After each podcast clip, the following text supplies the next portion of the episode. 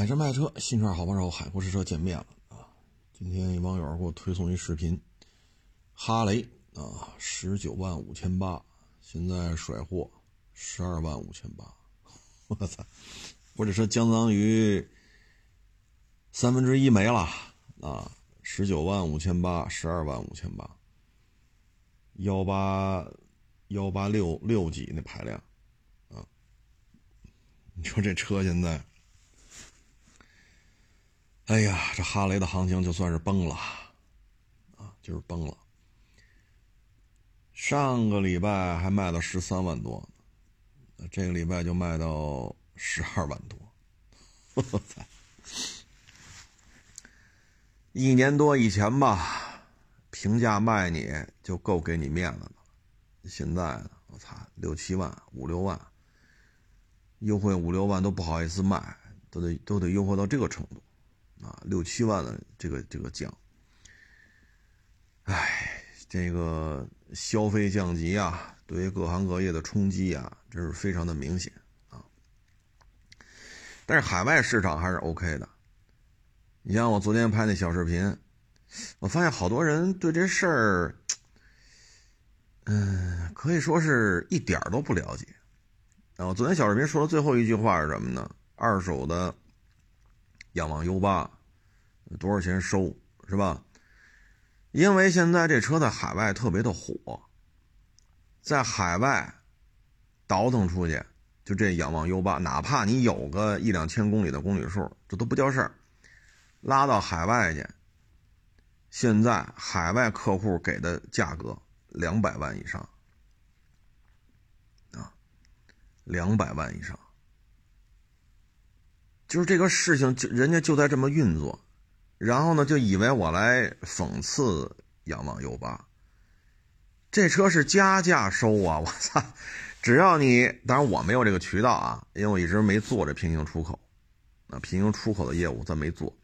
你只要海外有客户，这车说一百零几，那你接过来，你加点给人家没问题啊，没问题，你就问车主多少钱包的牌儿。说几百公里、上千公里，只要车一点毛病没有啊，连划痕都没有的这种车况的，你给人加点运出去，到那边给人家，你还是挣钱的，因为这车在海外炒，黑市上的价格都过二百了，对吧？就就就是这个思维都是，哎呀，我也没法说这事儿。还有的呢，说我这胡说八道，新车都没有呢，怎么有二手的？首先，沙漠里这车就有人开着去了，又有人开着它去河里边了，又有人开着它到处炫，加油加多少跑多少，这车已经有保有量了，明白吗？怎么就会没有二手的呢？现在已经有人在这儿出高价在收这些车呢，找车主去谈，包牌多少，给你加多少，这车你给我，我拉走。平行出口弄到海外去，现在海外这边给的价格都给到二百多了，我就特奇怪，一波人说我这是贬低比亚迪 U 八，但是这车人家现在就就在这么运作呀，哦，加价收还叫贬低，另外一波说不可能，那不可能，人家就在这么做呀，你不了解的证明这个事儿就不存在，什么乱七八糟的这都是。就跟我说，藏獒跟黑背差不多大，一一起养大的，突然有一天急了，都成年了啊，一岁多了。这藏獒三下三下两下就把这黑背给咬死了，还跟我说啊，这黑背是警犬，那藏獒打不过呢。这他妈我养的狗，我我不知道咋回事是吧？哎呦喂，你说这怎么聊天这都是。人家就在这么做，人正在操作这事儿，到你这儿就成不可能了，啊，然后加价收就成了侮辱了，那我就说降价收呗，啊，我也不知道这些人应该怎么去沟通。就还有人说了啊，你们这应该，你这个这应该去做新能源，包括前两天我不是去相相相邻的那个市二手市场转转，你们你应该让他们当地都做新能源。什么乱七八糟的？这做新能源的身边一赔几百万的多了，这一夜之间回到解放前，还他妈让我们做新能源呢？整天就是以一个外行的，对吧？这又又好到处留言去，你真的你说怼你两句吧，这好像我们又跟你是吧？我们哈这你粉丝多，你你不应该跟他一般见识。不怼你两句吧，你说你这都说的什么乱七八糟的？你这么牛逼，那拿一百万了，我们这儿有的是空的铺位，有的是，你租一个，对吧？给你六个月的时间，好不好？你拿一百万，连交完房租还能剩个大几十，你去收车去啊，就收这个新能源。到六个月之后，你给我们算算账。我们拿个小本本，天天跟你学，你看你挣多少钱？就感觉有些人这个，就平时生活当中、工作当中，您都是什么状态啊？是什么状态来面对这个社会啊？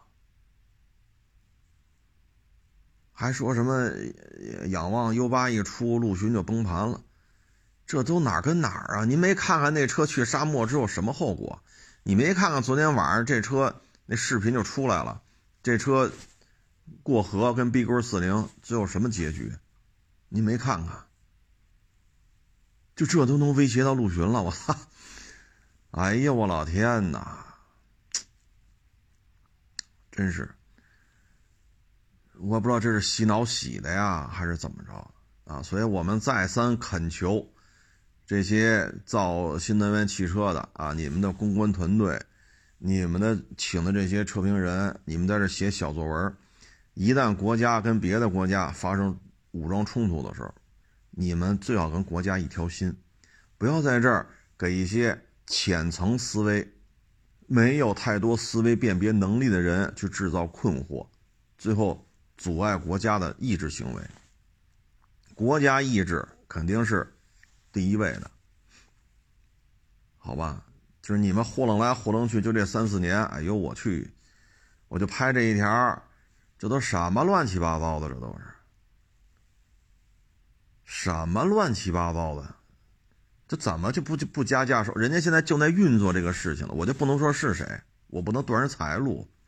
人家这边收完了，那边都给到二百多了，那换了你，你干不干呢？如果你有平行出口的渠道，要换了我，我也干呢，只不过我不做平行出口。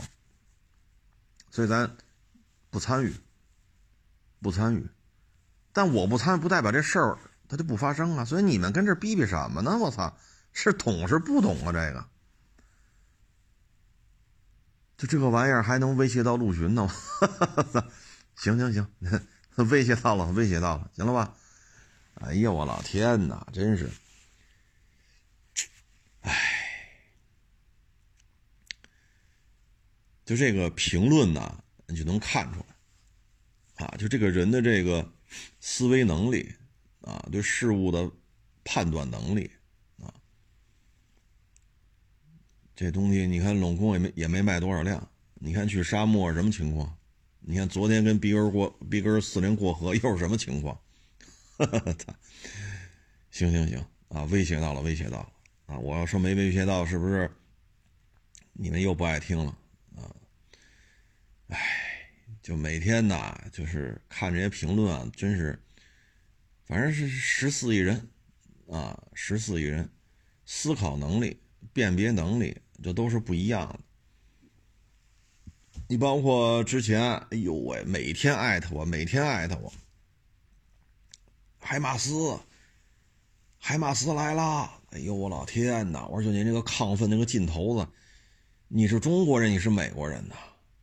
你美爹给二毛给了个二三十门海马斯，那射程才七十公里，我还是往多了说，一般就打个六十公里。这卡秋莎火箭炮，您没问问是哪个国家投入使用的呀？火箭炮的鼻祖大规模投入实战是在什么时候？而现在世界上做火箭炮远火做的最好的是咱们。你说？我说你是个美狗吧，你又不爱听。但问题这个东西你没分析一下吗？再有，这海马斯是简装版，高精度定位系统都拆了。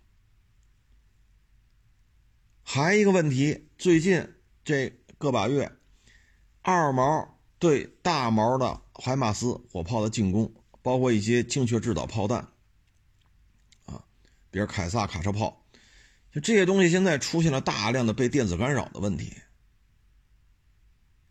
你没了解一下吗？现在海马斯火箭炮的误差越来越大。再一个了，现在二毛的无人机被干扰导致的损失战损率非常的高，一旦干扰了回不去，飞不回去了，然后没有目的了，就跟这耗耗耗耗耗没电，呱唧掉下来。现在每天二毛因为这个战损率少的啊。按西方媒体报道，少的七八百架，多的上千架，以至于现在二毛轻易都不敢出动无人机了，因为去了就回不来。而反过来，现在大毛无人机打打二毛，现在准确率越来越高。按现在北约这边内部就跟媒体、跟欧洲一些媒体透露出，现在每隔十公里就是一个电子干扰基站。你海马斯要上精确制导炮弹，就会受到干扰。你不上精确制导炮弹，那就火箭弹啊，不上精确制导火箭弹，你这个精度一般，上了精度更差，这就是现状。就你天天艾特我，就是你作为一个中国人，你知道不知道中国的火箭炮、远程火箭炮现在就可以说世界第一。你美谍那火箭炮是。性能并不好，还是个拆了很多精确制导部分的阉割版本，啊，俗称简装版。你这么兴奋的原因是什么呀？这有什么可兴奋的？你倒说到点儿上，点儿也说不上，就说这玩意儿是正义的。哎呦我去！一门火箭炮都看出正义的来了，听美国是正义的，还是听二毛的是正义的？听哪是正义的？听台湾也是正义的。就大毛二毛这场战争，现在大毛输在哪儿？你搞没搞明白啊？现在大毛这场战争，就目前损失比较大的，实际上是他的黑海舰队。敖德萨那个港口现在大毛控制不了啊，因为他的军舰抗干扰。海面的实时监控，包括水下的监控，包括反导，做的比较差。因为这些军舰都是九一年、九二年，在这个年份之前服役的，它的电子战系统已经落后了。水面舰艇的反导、电子战、电子压制、海面监控、水下监控，应该说是极差。你倒是说到点儿上啊，又他妈说不到。一说还骂咱呀，正义来了，这那艾特我，天天艾特我啊，这那，就是您能不能先翻翻书，买几本什么这个航空知识、兵器知识、坦克装甲车辆，你先买几本杂志，您您破费一下，为了给你美爹喊口号，你先花个三五十块钱，你买几本杂志先翻翻，研究一下，这场战争目前损失最大的，实际上就就战争本身啊，损失大是黑海舰队。敖德萨现在这个粮食出口，大毛控制不了，因为黑海舰队基地被炸了，军舰被干沉了，啊，这个现在大毛没有办法，因为军舰太老了。你像九一年、九二年到现在多少年了？这是本次战争目前战场表象来看，这是大毛损失比较厉害的。您说的时候，您最好说到点儿上，要不然我看完了，我都觉得，我都怀疑您是不是在中国这片土地上长大的。还一个问题，这场战斗对于大毛来讲，军工层面最大的损失是什么？海外订单大量锐减。第一，很多穷国现在不用战斗机了，因为他一看大毛二毛巴以冲突，对吧？无人机、远火、导弹，这玩意儿好使。所以，对于重型战斗机不愿意买了。再有买过重型战斗机的，他发现这玩意儿烧钱，一个飞行小时好几万 dollar，，一枚导弹便宜的几十万，多的几百万，这玩意儿是耗费不起。所以他们在有现有的这种战斗机到期之后，一般会考虑，比如说枭龙，甚至再降一级 FT 两千。相当于歼七的高阶版本和歼七的低阶版本，就一个叫骁龙，一个叫 FT 两千。因为 FT 两千咱出口价格才八百多万刀，八百多万刀，而且维修简单，那就是歼七的大改的低阶版本，歼七的大改的高阶版本是骁龙，大概的两千三千，你要买个 FT 两千，实际上就是八百多刀了。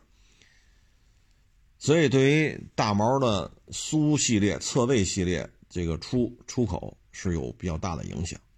还有就是坦克，现在一看都是加蓬，啊，都是加蓬，不加蓬不行。但是现在加了蓬，无人机又进行尾向攻击，那你这棚不能把屁股也糊上吧？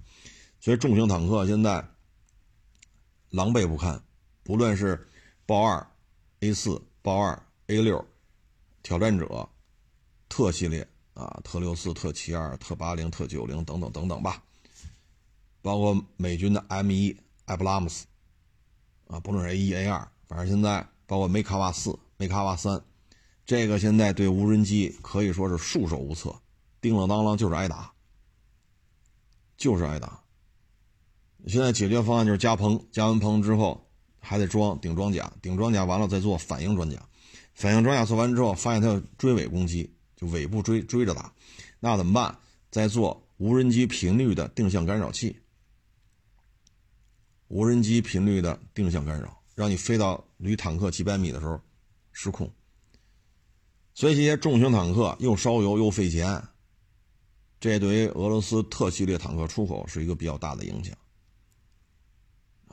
所以军机出口现在很困难了，一是买不起，二是表现也确实一般，隐形化的。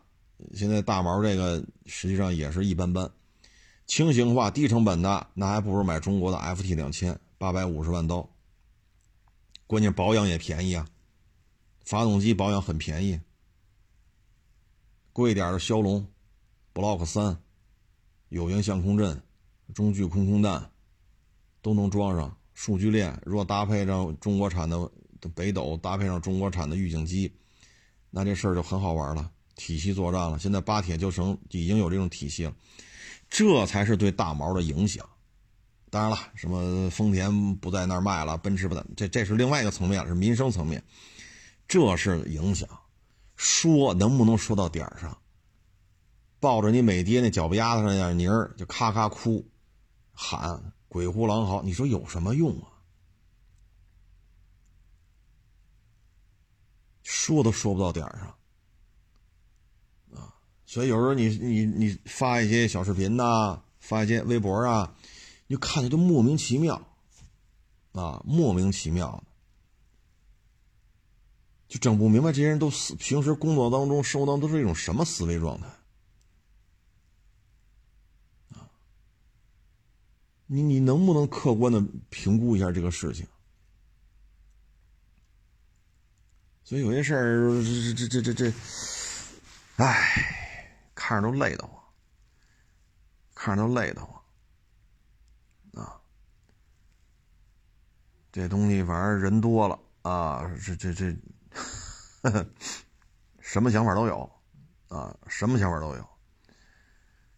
哎，当然了，现在大毛这个炮弹自制率还是不够，因为兵工厂很多已经崩了，这些年吧，三十多年，很多兵工厂已经没有了。所以现在在启动一个炮弹的，他们是幺五二呃幺五二口径的这种炮弹的生产线又来不及，大量进口炮弹，但这炮弹呢质量比较差，炸膛啊哑火，精度差啊，这他们也现在遇到这个问题，所以你会发现，呃到了现在这种时代，啊人海不能说人海是炮海战术依然是要做好准备的。所以，作为咱们国家的这种影响还是比较多的啊，比如无人机怎么怎么进行无人机进攻，怎么进行反无人机，包括这个幺五五口径这种大口径炮弹的生产线。这不前两天央视特意公开了一个远程导弹的生产线，无人化，一年能生产几十万枚，抡吧，谁他妈不服咱就干。导弹一年几十万枚，这大毛二毛，甭管哪一方啊，如果有这个导弹生产能力，那对方肯定就趴下了，实在扛不住你这么抡呐。但是大毛二毛现在都没有这个能力，咱们这就搁那嘚瑟，我有啊，我有啊，各位可以随便看啊。包括这个之前咱说这个啊，环保型作战啊，数码地图、红外线跟踪、精确打点，是迫击炮、是榴弹炮、无人机，还是远程狙击步枪啊，还是 巡飞弹？通过这些低成本的武器啊，精确打击。不再搞炮火漫盖，这也是一种保护青山绿水的环保性作战，就跟我国现在大力推行新能源汽车为了环保一样，就打完仗依然保持了青山绿水，这也是本事。但换个角度讲，炮火覆盖也没有问题，导弹覆盖也没有问题，所以就是不同层次的战争，咱们现在是具备这种军工能力的。所以你说你这玩意儿一海马斯，哎呦我老天呐！我说你火箭炮，你没打听打听卡秋莎火箭炮是谁生产出来的？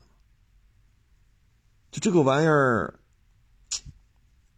你看吧，现在无人机数量一多，插打一体的无人机一多，海马斯战损率特别高，本身射程就近，我往多了说七十公里，你这么大的烟火的这种目标特征，很容易被发现，红外线。电视跟踪，啊，就光电头、红外线，很容易就发现这么大的火焰。发现之后，你越野行驶的速度四五十，而且路比较好的情况下四五十，但凡崎岖一点二三十。而无人机现在基本上就二三百这个速度，它的速度是你越野速度的四五倍、八九倍，你跑不了。现在热点地区每隔十公里一个电大型电子干扰基站，那无人机也是配上的。只要是过去之后追上你，就以海马斯这个防护能力和它越野行驶速度，它跑不了。所以为什么现在海马斯战损率这么高？就是你爱它来爱它去啊，你最好是说到点儿上啊。豹二 A 四啊，还跟我这说呢，这豹二 A 六，我操，这俩炮塔不一样啊。就是你呃，豹二 A 四和豹二 A 六你都分不清楚，你跟这这么兴奋，兴奋个啥？我也看不太明白。再说这不相当于二毛受损是吗？豹二 A 四 A 六没有给大毛啊，而且这还牵扯一问题，就是一旦大毛缴获了豹二 A 六、豹二 A 四、挑战者、M 一 A 一或者 M 一更先进版本或者老版本 M 一 A 一啊 M 一，那这些东西会不会咱们这儿也能看看？要知道这个这里边的很多事情就不可控了，包括凯撒卡车炮，包括海马斯，这一旦缴获了，咱咱们是不是也能看看？毕竟现在这关系在这摆着呢。那对于我国台湾省来讲，你们要装备海马斯，你们要装备什么这个那个，那这东西有现成的，先看看。尤其是海马斯这基本性能。你看，在海外防务展，咱们的军官去看那海马斯，嘻嘻哈哈跟那看，一边看一边乐。你看美军军官格外的警惕，你警惕个毛？你嘻嘻哈哈跟那看，明摆着瞧不上你，你这什么破玩意儿？美国军官是又紧张又尴尬，你没招，没有办法。啊，哎这有些事儿啊，就发表个什么小视频，你会发现一堆这说的你莫名其妙的，我都不知道这些人平时工作生活当中都是怎么与人沟通的啊？生活当中啊，就总有这么一动不动就智能化，动不动就智能化。哎，地上没有标线，你怎么智能化？去无人区。去这个烂泥塘嘛，去沙漠，那地上没有白线、黄线、实线、虚线，你怎么智能化？你说你怎么智能化？这有人都不过脑子啊。那你智能化，你智能一个我看看。就之前他说过这个问题啊，像美军的玩法，在海湾战争时候，咱们跟人家学，深刻的给他上了一课。那就是类似于 P 八这种东西，数码地图扫出来，扫出之后把这套东西输入战斧巡航导弹，这玩意儿也零点八倍音速，贴地五十米到一百米，甚至于有时候五十米都不到，更低，贴地飞行。它就通过电脑匹配，就是我雷达扫描的地面和输入的数码地图做匹配，这这一样就证明我没我没我没偏航啊，就往前飞。要提前告诉你，五百米有一高楼，那楼大概五十米高，那可能根据它这零点八倍音速，嚓，就拉起来了，飞过这个楼，或者有座山，啊，或者怎么怎么着的，它就会做出相应的规避。那你无人驾驶智能化可以，那你说你去趟大沙漠，还得弄个，咱们也有高新一二三四五六七八九十，咱有高新系列，美军是 P 系列。就是你，咱也可以给你扫数码地图，但是你有你花得起这钱吗？就是您要出去沙漠里活活去，还得无人驾驶，还得智能驾驶，先让那给你扫一遍数码地图。你要说简单的，那现在就有啊，如行，对吧？开启如行，在沙漠里慢慢爬去呗，它能一直往前开，除非爬不过去，比如坡坡太陡。实在爬不过去了，那就那就废了，要么就没油了。但这玩意儿也也算智能驾驶吗？它没有自己分辨说左边高右边低，这边硬沙子那边软沙子，它分辨不出来。你激光探头就能分辨出软沙子硬沙子？就前就昨天嘛，那跟 B 勾四零过河，最后什么结果？这小视频满网上全是，你看实战是什么状态？所以就是一洗脑啊，就是这这这这这这个言论呀，你说包括语音控制，车上人还说不说话？就你一人说，开天窗，开窗户，把右侧车门把右侧车窗玻璃降下来，那车上人说不说话？打不打电话？看不看小视频？发不发语音？再一个，你是故障点会会增加的呀，你故障点会增加的，你考虑过这个问题吗？明明在司机左手这个位置，它有四个按钮，你可以把四个窗户降下来，不降，这手就不能用，就拿嘴说，就是拿嘴说，那车里人得保持安静，不能打电话，不能发语音，不能看小视频，不能出声，就明明从从这个。一一下就可以把窗户降了，不减，我就非得发发个口令。谁谁谁谁，你好，在呢，把右侧车窗降下来。好的，收到了。滋，这就叫高科技。我也不知道这高科技体现在哪儿。啊，天窗，说上话就能开，这就叫这车就叫高科技了。这个。你要说买个家买个套房做一个智能化装修是吧？都是语音控制，啊，说这还但是这是一机动车呀，也不提车重的问题，也不提操控性的问题，也不提刹车热衰退的问题，就跟那一通胡吹。我也不清楚这东西它，你这玩意儿，哎，这智能化就体现在你能语音控制，这不是什么高科技呀，这语音控制。包括自动泊车，哎呦我去，多少年前呀？那车就有自动泊车功能，什么夏朗，当时开那个丰田什么车来着？都忘了。他十年前这些东西，这油车就做到了呀，怎么现在摘出来就叫高科技了？哎，所以有些时候这个宣传呀，能理解啊，能理解。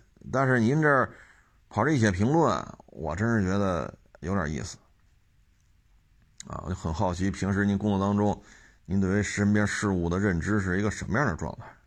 你与人打交道又是一个什么样的状态？啊，动不动就让我死全家。你在你单位也这么与人沟通吗？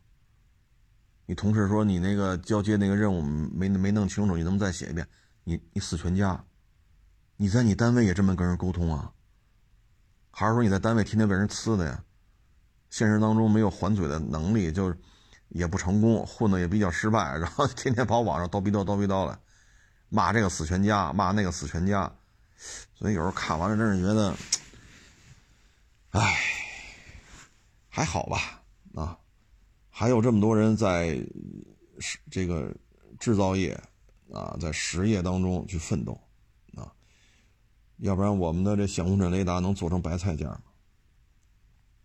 啊，要不然我们造军舰，像达里奥造船厂一下五艘零五二 DL，还是有太多太多的人愿意去实干，啊，愿意去实业报国，啊，不是在这打嘴炮，啊，嗯，所以通过这个这个留言呐，我真是觉得，唉，也挺好。啊，也挺好，就通过这留言也能看出这人是什么样的状态，啊，没有必要多交往，啊，没有必要多交往，啊，你像这个现在这摩托车圈啊，如此的惨淡，明年依然不会乐观，啊，汽车圈呢，国内还是内卷，但是出口业务怎么样，我不知道，啊，得看。反正现在应该是达成了一些交易，达成了一些共识。我们开放这个，开放那个，你呢就得开放这个。所以看吧，啊，明年最起码试一下，啊，试一下能不能把这个出口量再提升一下。因为像日本啊，它其实有相当一部分都不是本土生本土生产的，所以你超过它的出口量。我们还要在更多的去，比如南美，啊，欧洲、亚洲，我们能不能再多建一些工厂？现在我们在俄罗斯有，最起码长城有啊，奇瑞好像在南美也有，我我记不太清楚了啊。嗯，比亚迪可能要去越南，啊，这就开始布局了。那再过三到五年，我们在海外的工厂越来越多。你比如说长城、吉利、比亚迪。包括 MG、奇瑞啊，像这些企业，如果他们在南美洲都有工厂，在亚洲啊，甭管是泰国呀、越南呐啊，还是哪儿啊，咱也有工厂；在欧洲咱也有啊，比如俄罗斯啊，或者说法国、德国什么，咱也有工厂。那再过三到五年啊，吉利、奇瑞、比亚迪、长城，他们的海外销量会有一个数量级别的提升。啊，因为现在比亚迪三十万辆出口，大概月大概一个月三四万辆，那到明年可能这个出口量占单月产量占比可能，假如说有工厂了啊，呃，再过一段时间，可能出口量会占当月销量占比可能达到百分之二十、百分之三十，甚至更多，啊，因为现在你看，奇瑞差不多二十万辆出口量在十几万辆，奇瑞能做到，比亚迪能做到。奇瑞能做到，长城也能做到，啊，包括吉利，啊，所以这个过程还是需要三到五年，这段时间之内吧，就是咱们得镇得住场子，啊。今天呢，还一个视频看完了也挺震撼的，啊，一小伙子大学毕业了去面试，啊，人家录用他了，然后在这个单位啊。就看见老板娘了，当然老板娘长得是比较好看啊，身材啊、容颜都不错。这小伙子冲人喊：“花姑娘。”过了十分钟就被开了。被开了之后呢，还不服，找媒体曝光。哎呦我去，这都什么家教啊？这都什么家教啊？是日本长大的吗？然后维护自己的正义，说自己正大光明。那你不要戴眼镜，不要戴口罩，你把眼镜、口罩都摘下来，让我们看看，行吧？又说自己正大光明，又说自己没错，没错，把口罩、眼镜摘了，啊，所以你看现在就这个矫情，你知道吗？就是矫情，这种矫情啊，不能说青年人都这样，那现在这样年轻人多多。哎，这这这说什么好这个？唉，小视频看多了，啊，真的是小视频看多了，啊，你不说这是老板娘，你今儿在马路上，你就跟那个过去一女的，哎呦，花姑娘，你这不也他妈找抽呢吗？还觉得自己没错啊，这样人可多了，啊，包括之前一女的。把人车位占了，人产权车位，人把车停在前头了，他还拍一视频，我不就停你车位了吗？旁边有空车位，你为什么不停啊？你凭什么挡我车呀？今儿我还叫我拍个小视频曝光你，哎呦我操！我一开始以为是人家把他车位占了，后来我听明白了，他把人产权车位占了，人把车停在前头了，他开不出去。现在就是这样人太多了，啊，矫情来矫情去。唉，事物的根本已经不重要了啊！包括之前我说那充电，我说那换电，这个是风险相当高，有可能会加剧你企业的亏损，这就不干了。我们这个换电站是盈利的。然后另外说了，我们这换电站根本就不要钱，你知道换电站有多重要吗？我说你们俩这是这不是 同一波水军吧？一个说换电不要钱，一个说换电还盈利，就你们俩这话放一块儿，我应该怎么理解呢？几十个亿的资金投出去了，这个说换电不要钱，可可好了，那个说了换电站是盈利的，别胡说八道。那你这你们这两段评论放一块儿，我应该怎么理解？第三个评论又来了，这换电站是剥离的，独立第三方，所以人家是盈利的，你是不是独立第三第三方？啊，是独立第三方就全盈利是吗？那做第三方检测的多了，有几个盈利的？太多太多的崩盘了，风头都烧完了，实在扛不下去了，很多呀。这跟你是不是第三方独立运营有关系吗？所以就就跟你这矫情啊！你看这几个评论放一块儿，你说这都是什么来头？这都是生活当中一说汽车这点事儿，就这一堆人跟这矫情啊。啊，什么动了我的奶酪了？所以这这臭车贩子跟那瞎逼逼，动我什么奶酪了？我操！你买几辆电动车呀？我从荣威那纯电吧，到现在也得小几十辆总有了吧？啊，不敢说大几十辆，一二十辆总有了吧？二三十辆总有了吧？好家伙，你说这，哎呀，我这还只我收了这一二十辆还不错。还不错，还没有什么亏损。您买几辆啊？啊，你一辆都没买，或者你就买了一辆，然后指责买了一二十辆、二三十辆电动汽车的人，说不倒腾电动汽车，电动汽车动了他奶酪了。哎呦我去！就这个逻辑思维啊，就这个整个互联网上这个精神状态啊，我觉得都都挺百花齐放啊。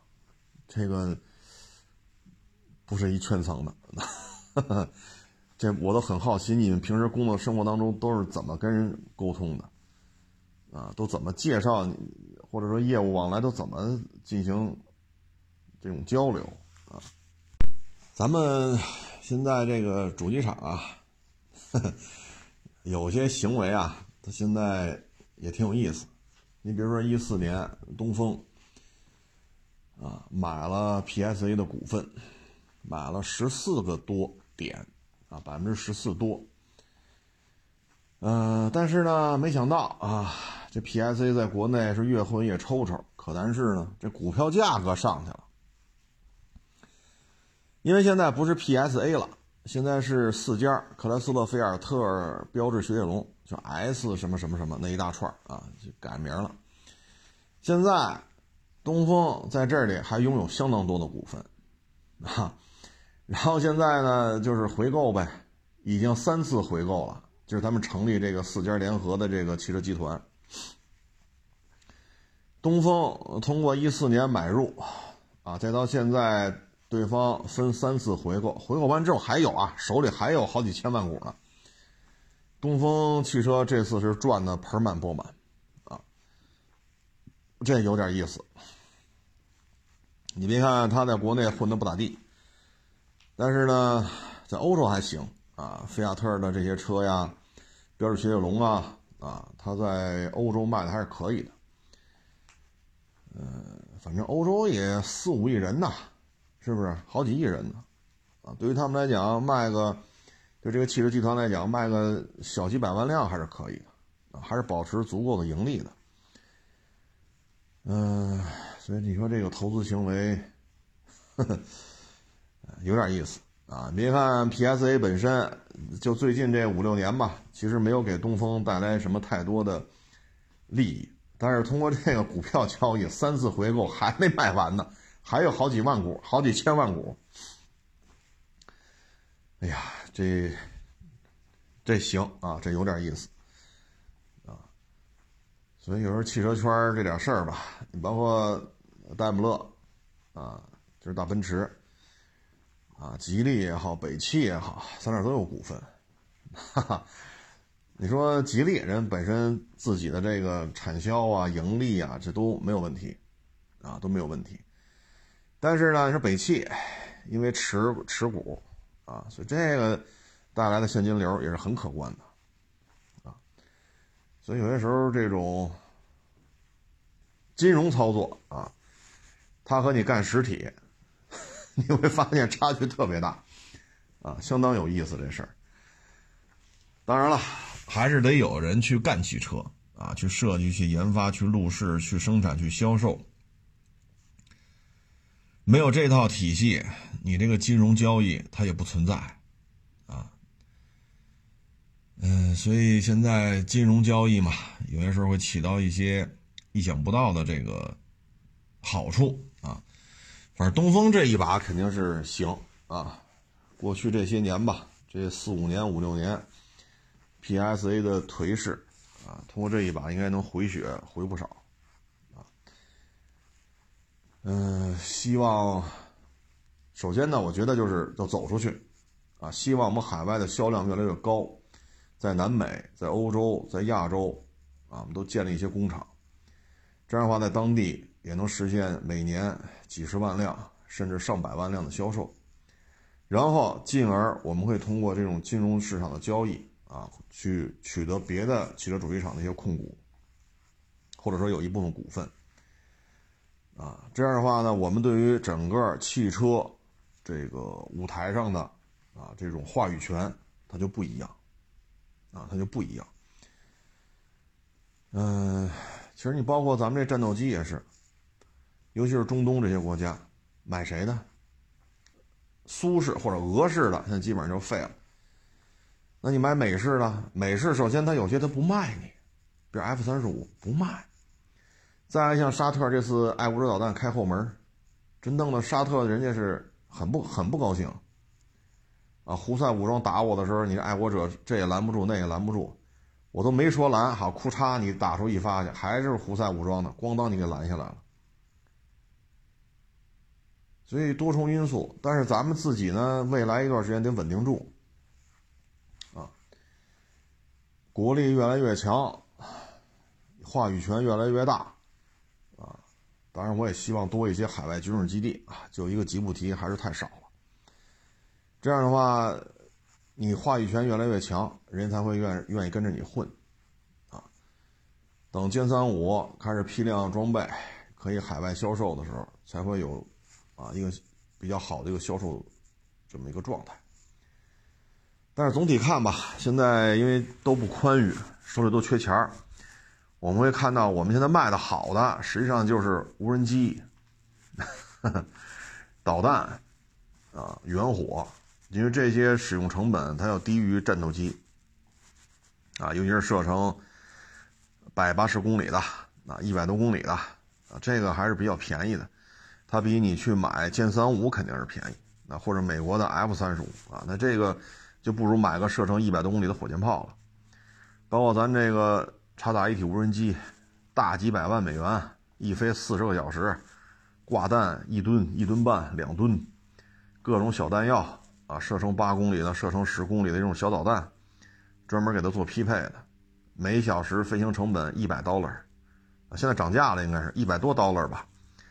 那 F 十六飞一小时一万多 dollar，这玩意儿飞一小时一百 dollar，那你说哪个便宜？F 十六 V 现在买得七八千万 dollar，但咱那个性能比较好的也就六七百万，那我还不如买点无人机呢，对吧？我飞行员还得培训，勤务还得培训，这飞都得去美国去培训的，成本相当高。那无人机这省事儿了，对吧？无人机操作。这些操作员他不需要像飞行员选拔那么复杂，会用电脑，当然学会中文是更好的啊，因为中文界面呢可能这个功能介绍更强大一些啊。你会中文啊，会玩游戏，懂电脑，这事儿就能干啊。所以咱们出口可能还是这些比较多，因为现在各个国家都没钱啊，这种战斗机消费也是越来越低，消费降级，就跟咱车似的，卖不动。卖不动，啊，确实是一个道理，唉，所以我们就看啊，看明年我们现在准备的这些中高端，是五十万、七十万、一百万，我们能不能尽快的拓展海外销售渠道？比亚迪海外大概也得有个六七百家吧，经销经销商大概有六七百家，子公司啊、研发机构啊什么的，大概有个二三十家。现在说准备在越南建厂，啊，长城呢差不多是七百家经销商，嗯，MG 应该是一两千家吧，MG 经销商要一千多家，啊，或者两千家，奇瑞差不多也是千八百家，但是比亚迪这个建网的速度慢，啊，那明年呢 MPV，因为竞争对手太多，GL 八有可能会降维打击。啊就是六五三卖到六五二的价，有这种可能性，啊，因为现在对手太多太强大，而它现在没有所谓的新能源版本，啊，所以有可能会出现这种情况。MPV 呢，市场本身就小，还在这儿抄着抄抄着抄。你像腾势 D 九卖的好，但你看它的细分，纯 EV 版本几乎就卖不动，啊，卖得动的就是那个有发动机的。呃，需要烧油的。那塞纳呢？后手呢？就是将来会上四驱，就是一旦出现比较大的冲击，塞纳加格尔维亚卖不到一万台了，恨不得卖不到六千台了，恨不得卖不到五千台了。这俩车系加一块五千台都卖不到，它有可能会上四驱，来冲一下销量。那比亚迪腾势 D 九呢？现在的问题就是，你的 EV 版本现在销量只有几百台。你九千多台都是那烧油的，啊，就是通过油啊，然后转化为电，纯电呢现在卖的非常非常非常不理想，所以这里边呢也需要腾势 D 九去想想想辙，啊，这个呃怎么会是这个样子啊？因为纯电的 MPV 会越来越多的，啊，别克 GL 八有可能是降维六 V 三六六六五三降到六五二，有这种可能性。啊呃，六五二会不会卖到十八九？这也不好说啊，因为现在你看卡罗拉都卖多少钱了啊？嗯，至于说传祺 M 八，嗯，它现在有纯电的，然后它有新款的、有老款的，同时在售啊。烧油的就是有有新款有老款，大一点小一点，然后一个纯电的啊，就所谓新能源。所以传奇 M 八现在这个架构是比较完善的啊，它是比较完善的。现在有一种说法，就是奥德赛现在海外换代可能性不大了。那有没有一种可能性，就是传奇，本田采购传奇，啊，然后把传奇重新做一遍，换个标，然后以新款奥德赛的名义去海外销售，有没有这种可能性？我觉得有啊，最起码目前日本本土销售的奥德赛新车就是咱们这边生产的，啊，嗯。一四年年底吧，就在咱这儿卖，卖到现在十年了，不换代。所以，如果啊，传奇的车再造容颜，挂一本田标拉海外卖去，我觉得也是咱们的自豪吧。啊，所以 M P M P V 圈子呢，目前是这么一个现状。啊，嗯，至于 S U V，这就百花齐放了啊，打嘴仗是吧？就是各家打嘴仗，啊，这个有点乱。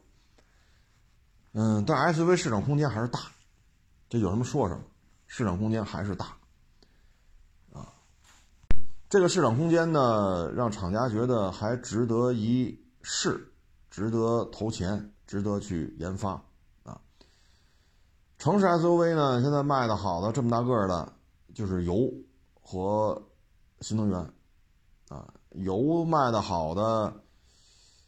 其实汉兰达加皇冠还能卖个大几千，将近一万，途观 L 差不多上万，啊，嗯，RAV4、CRV 也都是上万，这是油版的，啊，嗯，新能源版本呢，这就看吧。现在各家之间这个花里胡哨的这种话术啊，弄得确实是眼花缭乱的。长城呢，之前出的这些什么萨琪玛，什么咖啡啊，什么赤兔，这些真的是我觉得是消耗资源。这是，今后呢还是要统一一个命名规则吧。啊，新能源的一个一个系列，烧油的一个系列，硬派越野车一个系列，你最好把它捋清楚，否则话弄得乱七八糟的，你这个这名字都都记不住谁是谁，啊。长安呢，就是 CS 七五，这卖的还不错，但是其他的九五、三五、五五卖的都挺一般的。嗯，所以长安，但是长安，你别看底下品牌众多啊，五六个品牌、六七个品牌都有新能源，但是凑一块也卖了五六万台，啊，也卖了五六万台，就是品牌太多了，啊，长城呢是名字太多，长安是子品牌太多。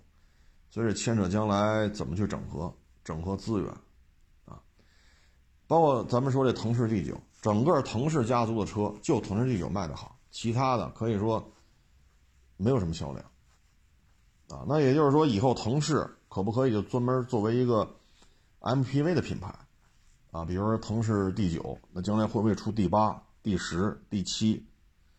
那作为各种级别的 MPV。因为现在认可了，一说腾势 D 九，那就是 MPV。你再出个什么腾势 N 系列、腾势这，不认，销量很差。所以比亚迪将来可以把腾势 D 这个弄成一个 MPV 的专有名词，然后是第八、第九、第十还是第七，这是可以尝试的。啊，这个可以尝试啊。嗯，所以 SUV 应该油车、新能源啊，还是各打各的。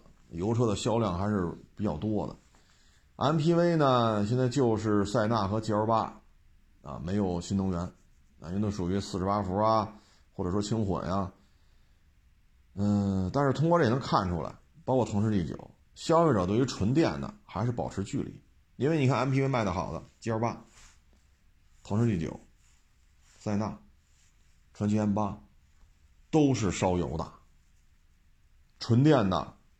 像自主品牌出了很多，你看有几个走量？腾势 D 九 EV 版本就纯电版本，月销量能过一千台都不容易。所以到了 MPV 啊，带了一大家的人啊，到这个层面了，纯粹的电电版现在看没有卖的好的，这个就值得关注了啊！包括你这么多主机厂还在上纯电的，你这个没有一个卖的好的。所以，这对于未来的发展方向吧，可能就需要做出一些调整啊，否则的话，辛辛苦苦弄出来车，没人买，你说咋整？这两天呢，还一个热点消息，就是考研的人数减少了好几十万，啊，说白了就是先找工作吧。那从侧面反映呢，就是大学生找工作可能本科阶段好找一些了，所以没有必要再耗费两三年的时间，还有学费。就赶紧找一工作嘛，先就业，啊，先每个月能挣点钱，啊，别再跟爹妈要钱了。所以少这几十万吧，我觉得是不是本科阶段的找工作的就业率不像想象那么差，是不是可以这么理解？嗯，反正有些时候就是先先就业啊，包括你说单位招人，有些网友跟我聊天了，本科毕业就来了，来了就签了，签完就搁这干，第二年公司说了，本科不要了，只要研究生。哎呀，他说我这个不一定能考研呐，但是我去年来的，哎，就要了，就签了合同了。好，再过三年，公司又下文了，必须要博士。如果是研究生，必须是九八五二幺幺本硕博，啊，就是本硕都是这个这个层级的学校，啊，要么就是博士，啊，他说这个。是吧？这难度忒高了，所以有些时候你进来了，其实这活都能干，本科也能干，这研究生也能干，但是现在就越拔越高，拔到最后就弄到博士去了，啊，所以你就先就业，包括之前咱那个朝阳城管吧，那不是招了一个核核工业相关研究项目的一个，是博士是硕士啊？那之前去那儿本科就行，你要一几年的话，本科就行。那现在呢，九八五二幺出来的本硕，我忘了是不是博士。好家伙，这都什么含金量啊！再一个，朝阳区城管，他什么工作跟核工业能沾上边儿啊？这，这完全就，但是学历就这样。那你要是一几年来呢，那你可能本科就就能考上。如果考公过了的话啊，全是这个本科也能上。也能成为这个城管的这种公务员编制，啊，当然了，有些体系是认这个的，你不考没戏。你比如说学医，你看之前网友找我聊天来，他的通县是摔着了还是怎么着了，反正破了个口子，那去医院吧，破伤风什么的。结果一聊，通县人民医院不是每个区都有一个区医院嘛？啊，北京反正是这么安排的，每个区都有一个。到那儿一聊，好家伙，全是博士啊！他说：“我这点小伤，拉个拉了这么个几厘米的小口子，也没流多少血，都是博士啊。”他一聊，哎呦我老天哪！学医可不认这个啊，你这个就得是博士，而且有些特别牛的医院，人家只要这一两所、两三所大学的什么专业的，然后还得限定你的导师。是谁？就这几所大学的这几个专业，然后导师就这几位，他们的学生我们才愿意给你一个，呃，说一面、二面、三面啊，然后笔试啊，这个那很难的。学医这个家里家底儿要不厚，就别学了，这个耗费时间太长。本科好像就是七年吧，好像啊，然后硕。然后博，你读到硕，你说像通县这个人民医院，这就难度就很大了啊。你说你是学牙医的啊，眼科的啊，还是什么心血管的啊，什么妇科的啊，什么这个那个那个这个，你这个硕士要去，这难度太大了。这还没说去什么三零幺啊、友谊协和、北京啊。什么安贞呀，啊，阜外还没说去这个同仁啊，这些顶级医院呢，你去那儿，你这硕士都很难办。所以学医这个家底儿得厚啊，因为你这孩子得三十多了才能去医院上班去，而且还得得要你，你家孩子还得博士还得毕业，这都三十多了，那他牵扯这段时间他没有说充沛的时间出去说上班去，那你家里给他解决呀。你男孩也好，女孩也好，他得结婚吧？你你这个房子怎么办？他这孩子大了，他他有些社交活动啊，对吧？他也得同学呀、老师啊、师兄师弟啊什么的聚聚啊，你你也得给他生活费的问题啊。但凡有些这种开销，比如说北京去趟上海啊，啊，或者上海去趟西安呀，西安去趟重庆。有这种活动要求你去，那你这个费用怎么办？你家里得得盯得住啊，特别是结婚这个问题。我身边就有这个关系不错的小兄弟，认识好多年了。人家这个好家伙，本科就搞上对象了，你这不结婚能行吗？然后硕士不结，博士不结，这也不行吧？你家里你得有这个家底儿，啊，最后你得买套房，装修，所以学医这个时间太长了。当然，这东西确实啊，这个社会地位高，收入不低，尤其现在儿科，啊，我我我这个得郑重声明啊，就得感谢这些儿科医院的，呃，儿科的啊，不论是儿童医院的、儿研所的，还是各个区的。你什么时候去？就现在，你随时可以去。就北京这些区医院或者儿童医院、儿研所，你看吧。从你挂上号到孩子看上病，多少个小时？乌泱乌泱的呀！你觉着太就那那大夫呢？这大夫还吃饭吗？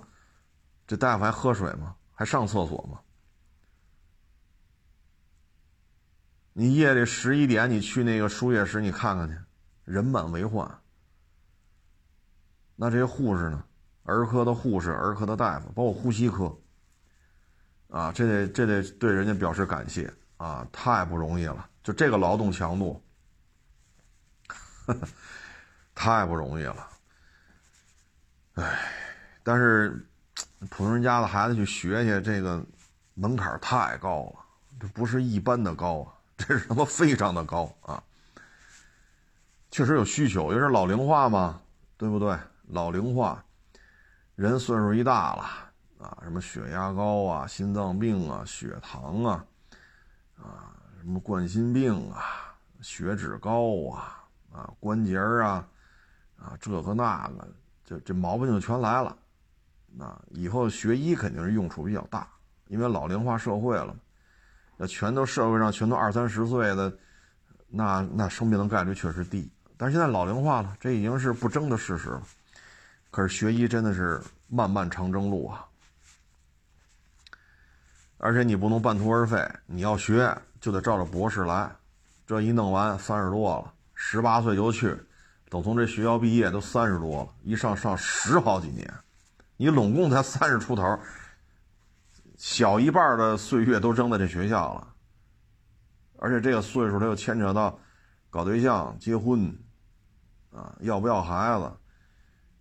不是说不能去挣钱，但是你确实没法踏踏实实出去挣钱，因为你你得去学，得去考试，哎，所以家里得得盯得住啊，啊，资金方面得盯得住啊，啊，你这这样，你再让他去这挣钱，干干五年啊，把首付挣出来，那他们都得过四十了吧？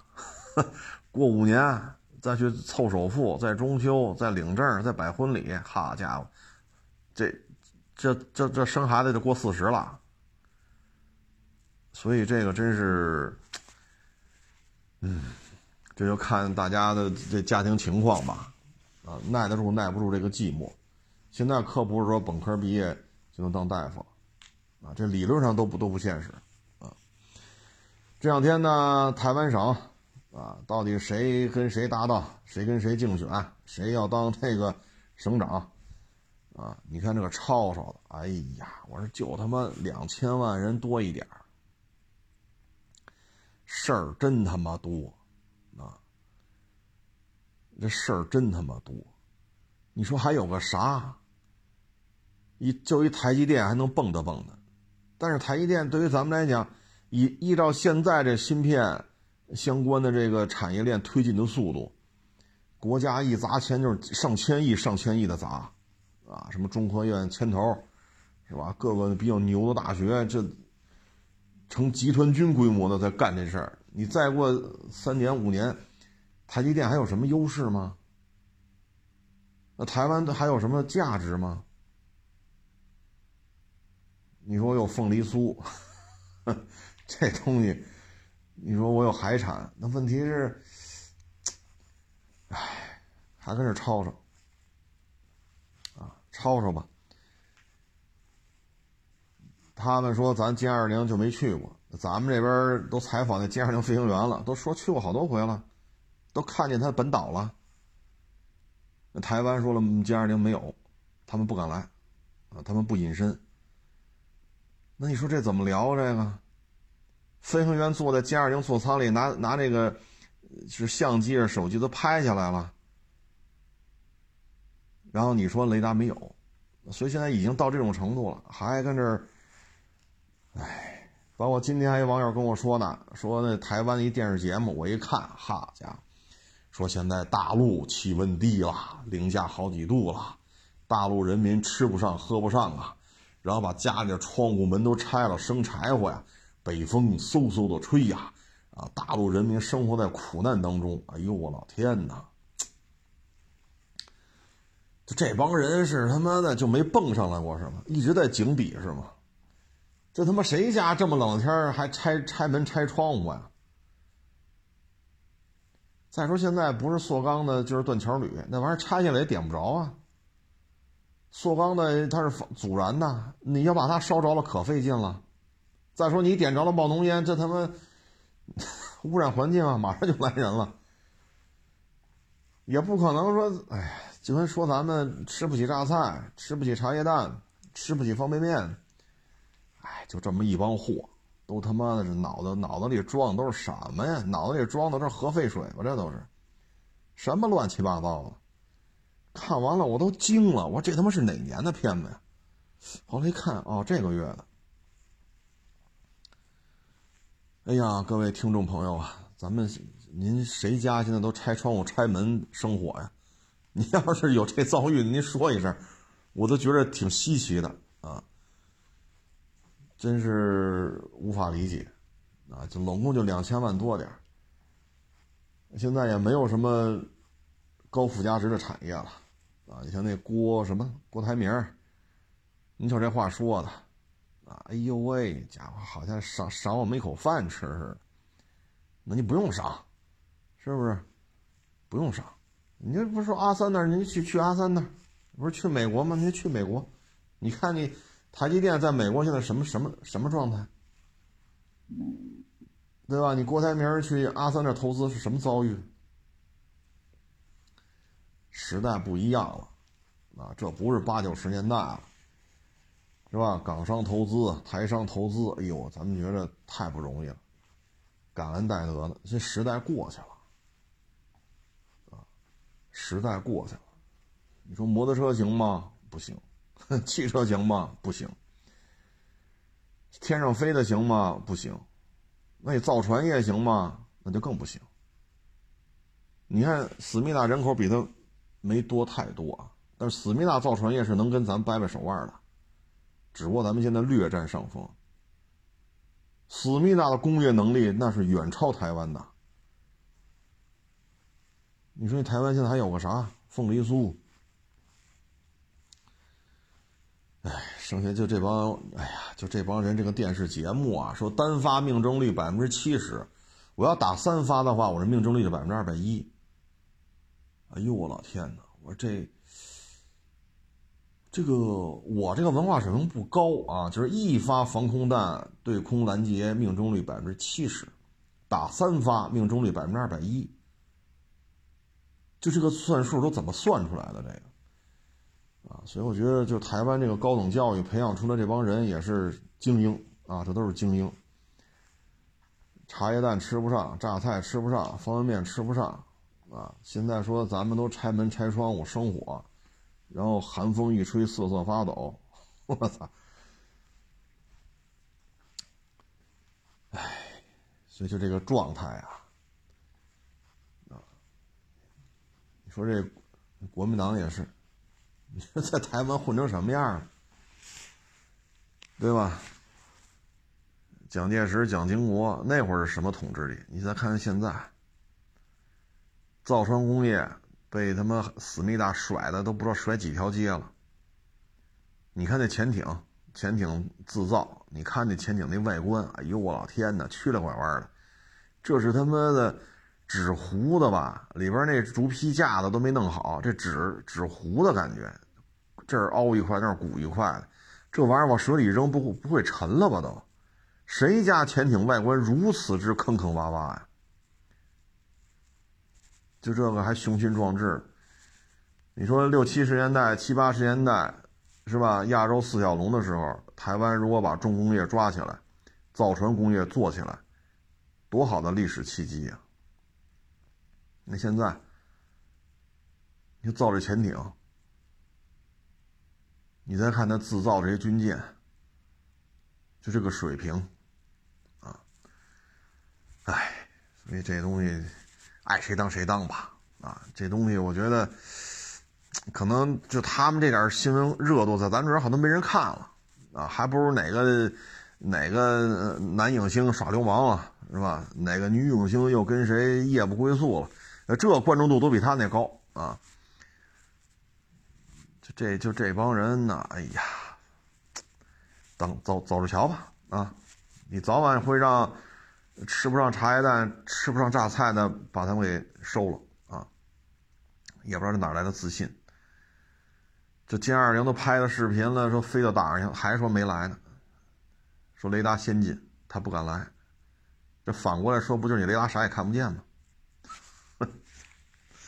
你 包括有时候咱们这边军队的发言人说了多少架次啊，去那个就是绕台飞行，你再看他那报那数，比咱少好几架。你说这咋回事对吧？啊所以就这么一帮货，哎，哎，现在台湾的影视圈也不吃香了。一呢，他们也受到好莱坞大片的冲击；第二呢，大陆的影视圈得到了蓬勃的发展。呃，所以他想在亚洲地区去销售很困难。但是反过来，你像咱们的《甄嬛传》呀、《狂飙》啊这些片子，反而在东南亚地区挺受欢迎的。啊，像《甄嬛传》什么越南语版本啊、马来语版本啊、菲律宾、印尼那边也看这玩意儿，泰国也看，台湾也看，啊，各个地区、各个国家，咱们现在影视剧输出了，台湾现在影视圈现在也挣不着钱。大歌星、大影星在那边唱，就类似于春晚吧，三十万台币，就这价到这边唱三首，三百万人民币。那能一样吗？三十万、五十万台币除以四块多，还剩多少钱？当然，你在这边唱三首歌，三百万人民币，你折成台币一千多万。他要在这个几个台之间要是协调好了，至少能录两个晚会。那录两个晚会呢？那可能就是两千多万台币。但是现在你一旦说话没有下限，那马上不用你了。不用你了，你怎么办？你在这边挣惯了钱了，上个晚会一两百万，上个晚会一两百万，回去呢上个晚会三十万台币，你受不了，受不了你那就活该啊！弄不清楚自己是哪国人，那你可不是活该吗？哎，就看着他们都累得慌啊，还不如看看谁又闯红灯被撞了，是不是？谁哪个？男影星耍流氓又被抓了啊！哪个女影星这个那个了，劈腿了，还还不如这个热度高呢。也就是他们自己觉得自己挺重要的啊，就这种心态啊。包括那思密达啊，说好多那个客梯，就是电这个电动的那个扶梯，咱商场、超市大一点不都有吗？说很多停用，停用了为什么？说得去中国买零配件，但是现在种种原因，买这零配件比较费劲。所以只能停用。那说自己来呀？他说自己这个早就生产不了了，你生产出来很贵，然后就开始骂啊。那你骂有什么用啊？对吧？谁让你们这个他们那军方高层人物不说了吗？中俄敢支持八零后，收拾你们！我操！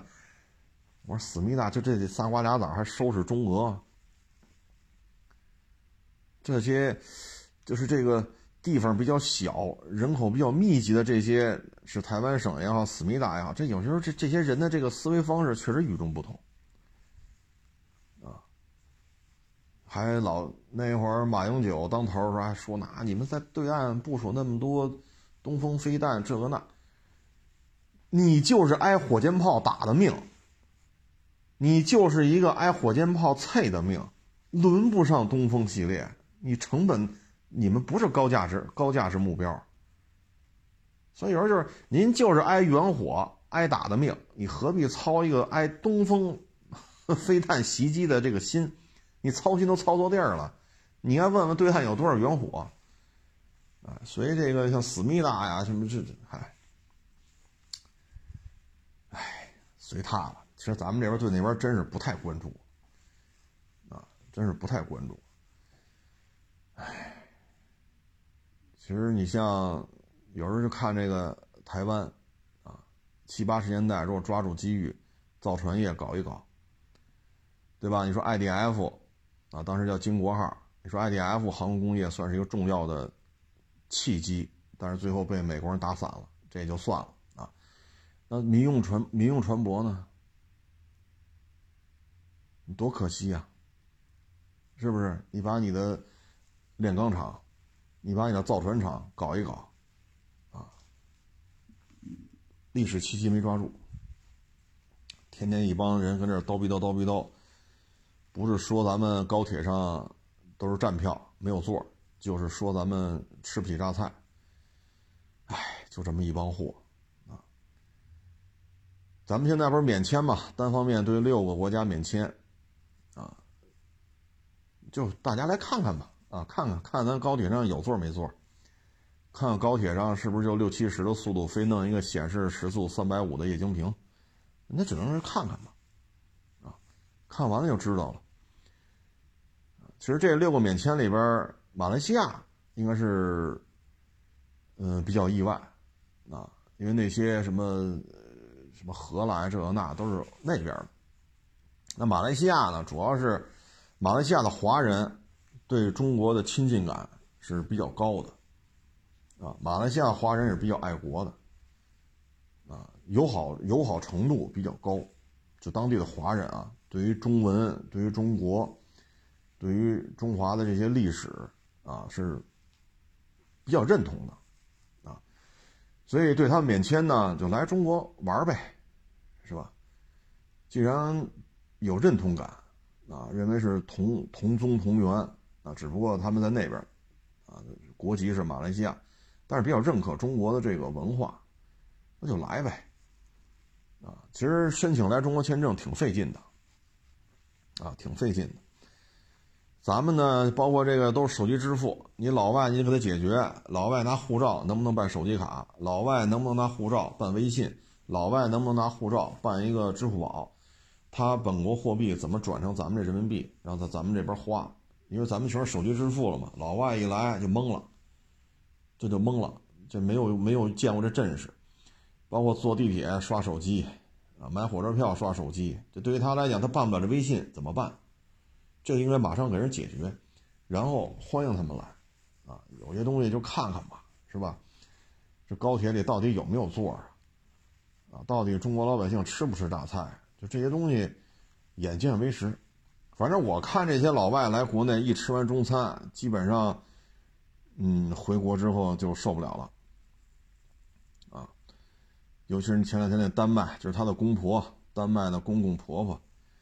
那在丹麦好煮一个土豆，煮一个萝卜，捣成泥，再切点芹菜，一拌，撒点沙拉酱。哎呦，我操！我这东西，哎呀，他还真吃了。你想想，我这我是真，当然这没油啊，没有油水，这肯定是健康。但这健康也过了头了。老太太吃的津津有味。哎呀，来一杯威士忌。等一来中国，好家伙，水煮肉、火锅。麻辣香锅、麻辣蟹、羊肉串、大煎饼，哎呦我老天呐，啃猪蹄儿，这个什么宫保鸡丁、鱼香肉丝，那白酒也论瓶吹了，哈哈家，这再一回丹麦，完了，这 老你再让老太太煮土豆泥、煮萝卜泥，那搅拌机一打，然后切点芹菜丁儿，这老太太是受不了了啊，所以。免签也挺好的，啊，促进交流嘛。我看意大利的外长听说咱们单方面免签了，意意大利外长当时就乐了啊。然后看好多马来西亚的，在咱们微博啊、短视频啊，我看显示那 IP 地址马来西亚都都挺高兴，说来这边申请签证太费劲了，那现在就方便了。友好国家嘛，就多一些交流。行了，不多聊了啊！谢谢大家，谢谢大家捧场，欢迎关注新浪微博“海阔试车手”。